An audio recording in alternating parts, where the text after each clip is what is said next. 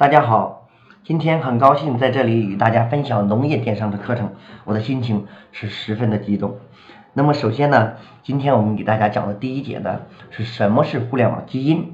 那么接下来呢，我们有很多的课程，呃，比如说我们这个思维转变篇，还有我们的产品篇啊，还有我们的这个实操篇、店铺篇与推广篇。那么今天呢，我们这个先切入第一个话题哈，是什么是互联网基因？那么首先我问一下啊。互联网恐惧症，那么你有吗？嗯，这个可能好多听课的淘友啊，会问到何为互联网恐惧症呢？那么我想说啊，二零一四年哈，就是去年年底的时候，零三年底、零四年初的时候哈，就是互联网的恐惧症啊，正在企业、传统企业里蔓延。我记得当时啊，我就跟我的这个员工说了哈，我说二零一四年一定是一个不平凡的一年。那么很多人不明白的是，互联网呢是一个基础的架构。它呢不是点对点的对你构成冲击，它是在所有的方面呢让你无所适从。何为无所适从呢？就是说互联网思维进入了这种企业以后，好多企业不知道该怎么办了，说认为说我产品的质量好点就可以吗？我能让客户的体验极做到极致就可以吗？我的产品的标准制定出来就可以吗？嗯，no no no，就是说啊，它有它是从整个生产链到整个的销售链。到对顾客的一种呃一种体验一种互动，就是方方面面的对你做出了一个新的一个调整啊新的一个调整。那么呢，互联网企业的存活率只有百分之五，那么具有互联网基因的企业的存活率达到了百分之九十九。那么就是说，二零一四年以至于乃至于零五一五年以后啊，这这几年啊，就是一个洗牌的过程。也就是说，您具备了互联网这种思维。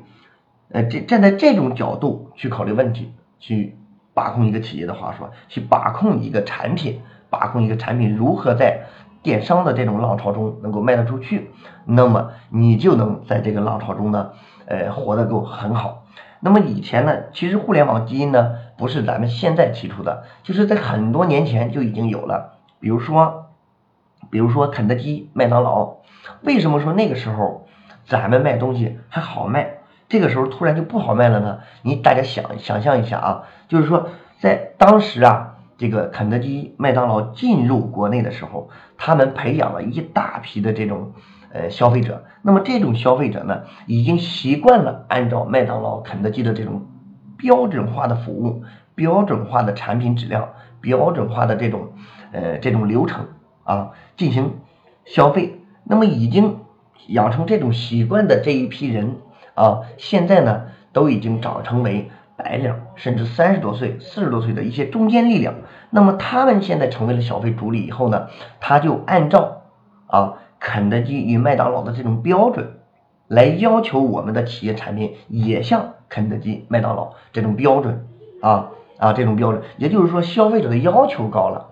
但是呢，我们的企业在做这些产品的时候，在做这些饭店的时候，在做这些消费品的时候，没有按没有这个跟得上，就是肯德基以及所谓的麦当劳他们这种标准去做我们的企业，所以说导致的啊现在我们的很很多的企业就是在销售产品的时候也不知道问题出在了哪里，但是呢就是不好卖，也找不着原因。那就是说，我们再想象一下，我们如何利用他们这种标准。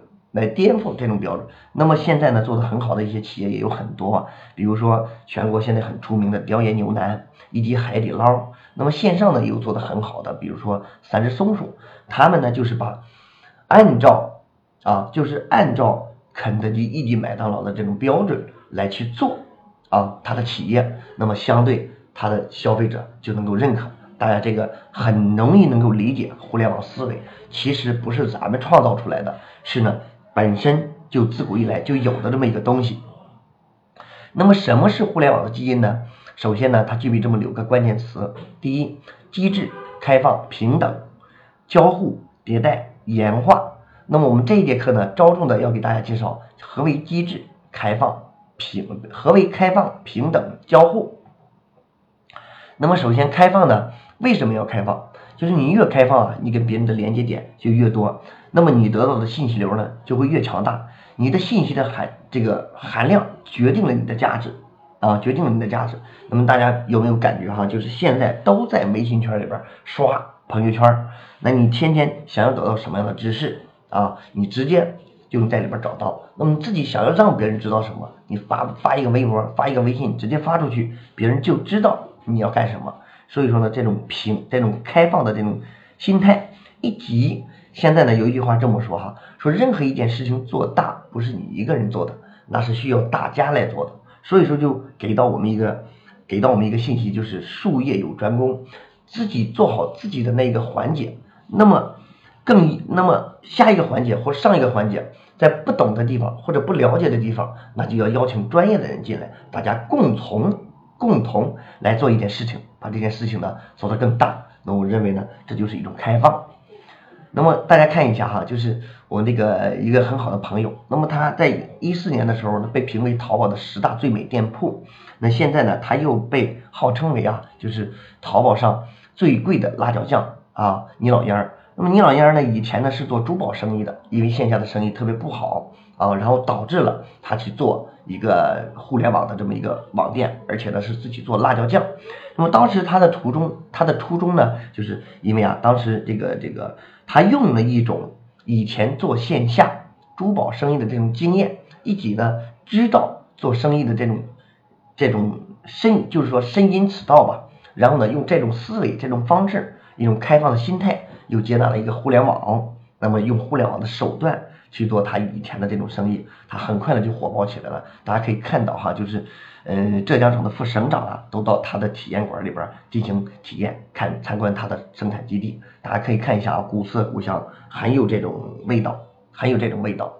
那么何为平等啊？就是以前我们发现哈，就是我们在看报纸的时候，那是从上至下我们传输到一些信息。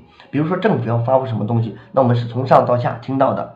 比如说报纸要发一个新闻，那我们是要看到报纸才能看到。但当现在你突然发现没，就是我们人人都可以做自媒体，人人都可以发布信息，这就造成了我们这个知识量爆炸啊这么一种状态。那么在这种情况下呢，就是说我们人人都是推广员，人人就是都是销售员。那只有这种互动、这种平等啊，才能够让我们的产品通过我们自己。呃，代言出去，那么谁不是说吗？说这个呃，我为自己代言，对吧？那么平等的特点呢，就取消于去中心化，它没有一个中心向四周发布，而是谁都可以给谁传递这种信息。那么是分布式的，是平等的，它还有互动的，这是平等的一个基础。那么第三个关键词哈，就是交互。何为交互呢？就是说以前我们可以想象到哈，就。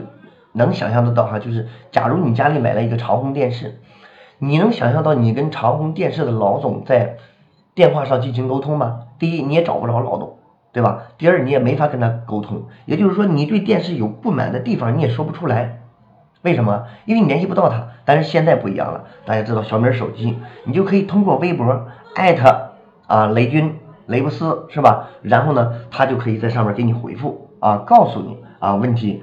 出在哪里？我们可以及时的进行改改正，也就是让你感觉到不是赤裸裸的买了一个商品，而是跟一个人在交互，而是买了他的感情，跟他有一种这种这种交往。那么来往嘛，本身就是一种互动。大家可以看一下哈，就是微博上严老蔫儿的倪老蔫儿哈，给大家的这种互动，感觉到他的辣椒酱是很亲切，是有感情的。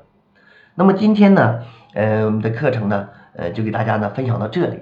呃，因为时间的原因，每节课只允许十分钟啊。那么接下来呢，更精彩的部分还在第二个节代，也就是说，我们下一节要给大家讲到的就是节代演化与极致。希望呢，大家到时候过来，我们一起来分享互联网农业的这顿大餐。好的，谢谢大家。